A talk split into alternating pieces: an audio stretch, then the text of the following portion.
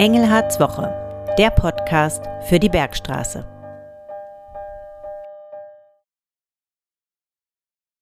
Hallo und herzlich willkommen zur zweiten Folge von Engelhards Woche.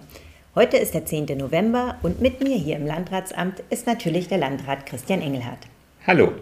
Auch heute möchte ich Sie gemeinsam mit Cornelia von Poser darüber informieren, was in dieser Woche im Kreis Bergstraße und in der Kreisverwaltung los war. Unser Themenschwerpunkt ist heute das Thema Schule. Ja, los geht's mit dem Wochenrückblick. Herr Engelhardt, wie war die Woche? Die Woche war wirklich interessant. Es gab Themen wie der Zustand des Waldes. Ich war vor Ort und habe mir die Bäume, die Situation der Bäume angesehen im Odenwald. Aber auch das Thema Finanzen hat eine Rolle gespielt, auch auf fachlicher Ebene. Zum Beispiel gab es am Montag eine sehr spannende kleine Runde mit einem internationalen Finanzfachmann, einem Top-Banker, der einen Ausblick auf Wirtschaft und Finanzen in den kommenden Jahren gegeben hat. Oder gestern Abend war ich Vortragender bei einer Veranstaltung der Frauenunion zum Thema Klimaschutz. Und welche Themen haben Sie in der, in der Kreisverwaltung besonders beschäftigt? Bei uns geht es derzeit vor allem und immer noch um die Budgetplanung. Das heißt, wir planen unsere Personal- und Finanzressourcen für das nächste Jahr und diskutieren das derzeit bei uns intern in den Gremien, in denen die verschiedensten Vertreter der Kommunalpolitik dabei sind. Aber diese Woche stand auch die Vorbereitung auf verschiedene Szenarien im Zusammenhang mit der sogenannten Energiemangellage im Zentrum meiner Arbeit. Das heißt, was passiert, wenn wir im Winter nicht mehr genug Gas haben, was passiert, wenn der Strom ausfällt, wie gehen wir damit um. Auch wenn ich nicht an diese Szenarien glaube, also nicht denke, dass das passieren wird in diesem Winter, wir bereiten uns trotzdem darauf vor. In dieser Woche fand ja zum Beispiel die Bürgermeisterdienstversammlung statt. Mögen Sie unseren Hörerinnen und Hörern kurz erklären, wie die Zusammenarbeit zwischen Kreis und Kommunen aussieht und was waren so die großen Themen der Tagung?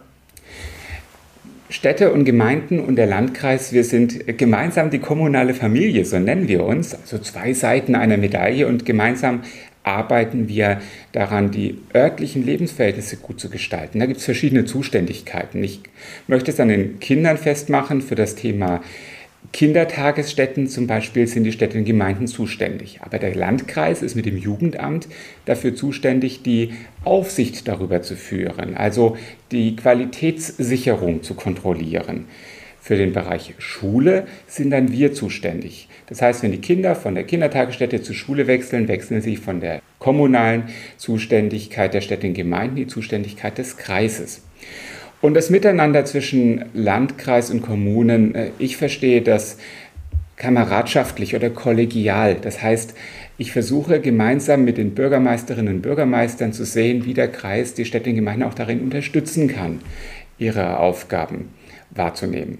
Worum ging es bei der Tagung diese Woche, bei der alle Bürgermeisterinnen und Bürgermeister dabei waren? Es geht um äh, Themen ähm, oder es ging um Themen wie die Flüchtlingssituation, die Unterbringung der Flüchtlinge. Es ging um Finanzen.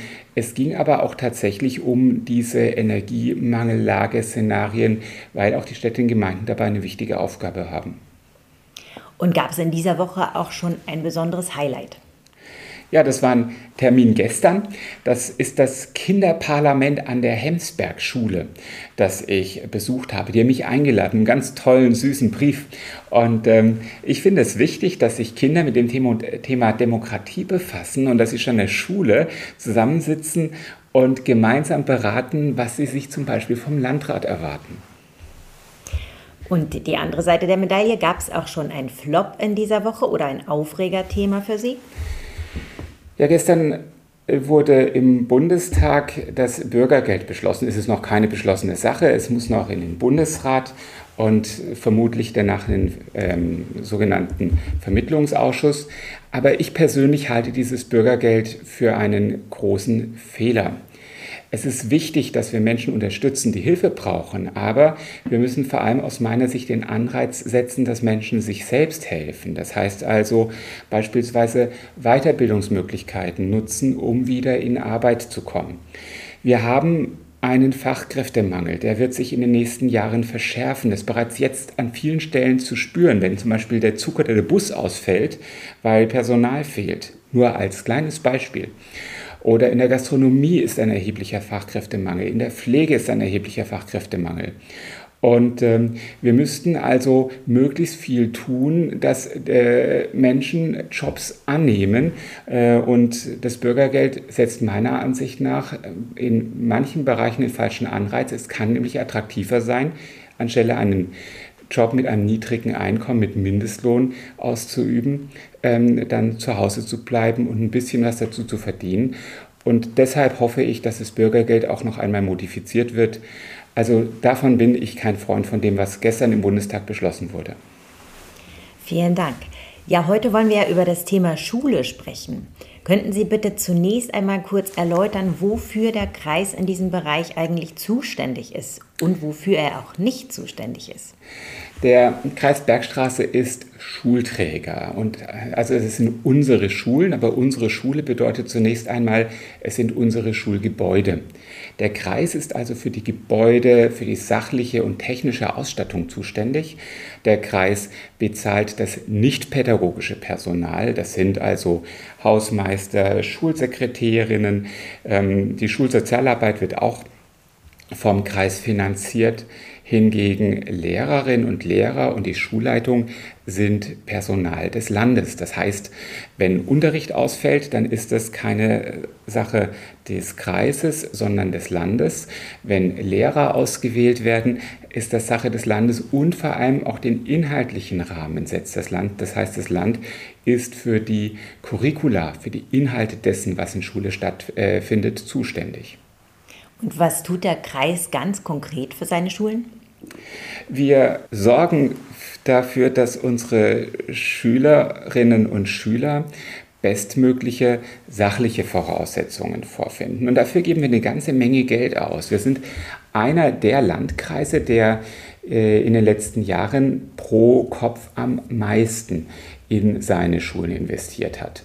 Was heißt das? Das heißt, dass wir in unserem Investitionsprogramm von den Jahren, in den Jahren 2021 bis 2025, das ist unsere aktuell laufende Planungsperiode, 189,14 Millionen Euro in unsere Schulen investieren werden. Und zudem geben wir in derselben Zeit auch nochmal 50 Millionen Euro in die Schulsanierung aus. Was ist der Unterschied zwischen Investition und Sanierung? Mal platt gesagt, wenn das neu gebaut wird, ist es eine Investition. Wenn es verbessert wird, zum Beispiel die Wände gestrichen werden, der Boden neu gemacht wird, ist das meist eine Sanierung. In den, äh, seit dem Jahr 2000 haben wir übrigens die enorme Summe von 507 Millionen Euro in die Modernisierung und den Neubau unserer Schullandschaft investiert. Und wir haben noch viel vor uns denn wir haben erst einen Teil unserer Schulen neu gemacht. Das heißt, mein Anliegen ist, dass unsere Schulen so gebaut sind, dass sie moderne Pädagogik ermöglichen, aber vor allem auch erkennen lassen, welchen großen Stellenwert wir Bildung einräumen. Nun werden Sie ja oft der digitale Landrat genannt. Wie weit ist denn die Digitalisierung an unseren Schulen schon vorangeschritten? Da sind wir schon richtig weit und haben noch viel zu tun. Also was heißt das? Mir ist Digitalisierung wichtig. Äh, ich finde es wichtig, dass Schüler mit den modernsten Techniken arbeiten können, denn äh, Schüler werden für die Zukunft ausgebildet.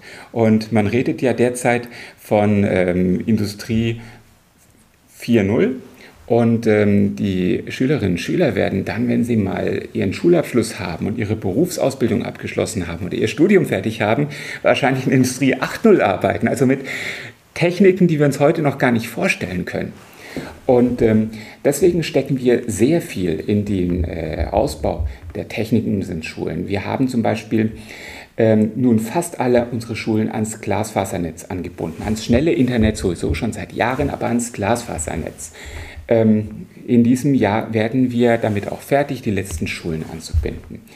Wir äh, stecken sehr viel Geld in die Computer an den Schulen.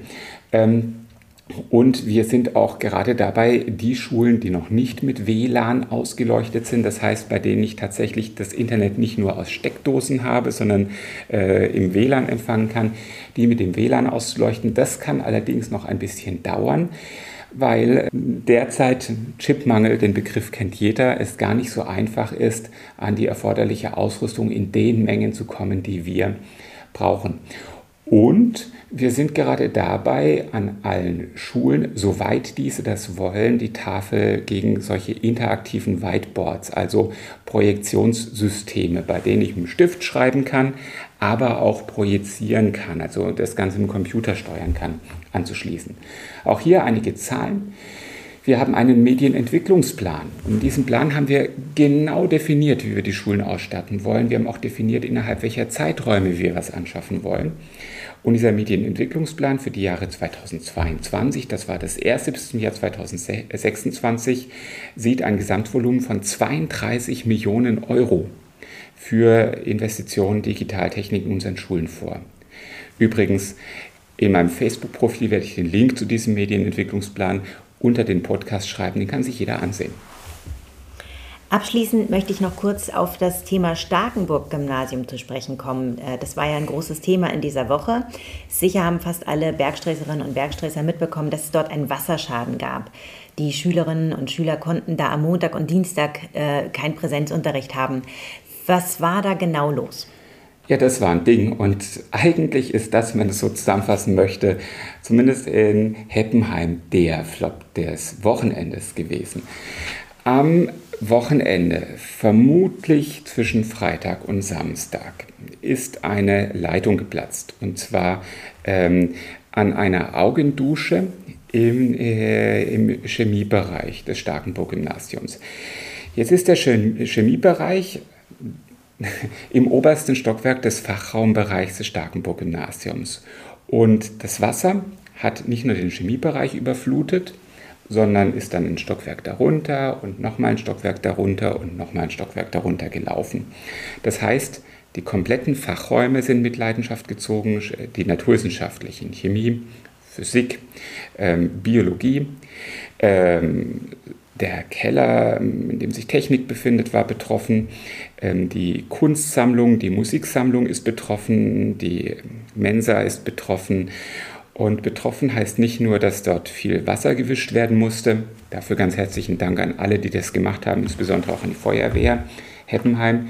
Sondern betroffen heißt, dass beispielsweise die Wand feucht geworden ist, der Boden zum Teil kaputt ist, wir haben Parkettböden, die quellen, die Deckenverkleidung gequollen ist, runter muss, weil sie damit zu schwer wird, das sind Gipsplatten, die Möbel und die Ausstattung betroffen ist. Es ist ein riesengroßer Schaden. Und die Reparatur des Ganzen wird eine ganze Zeit lang dauern.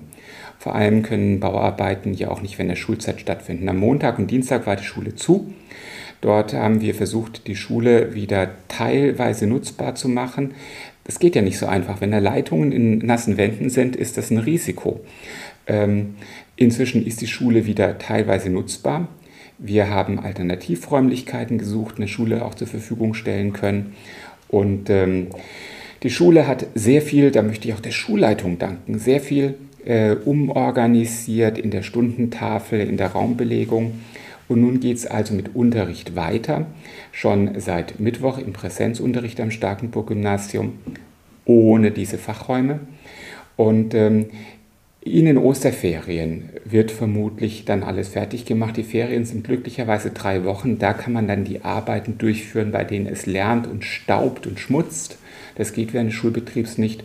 Und danach ist die Schule hoffentlich wieder so wie zuvor. Und wenn alles gut läuft, wird der gesamte Schaden von der Versicherung reguliert. Das würde mich persönlich freuen, weil wir wollen ja eigentlich mehr in die anderen Schulen investieren, anstatt ähm, Schäden zu beheben, wenn die Versicherung zahlen kann.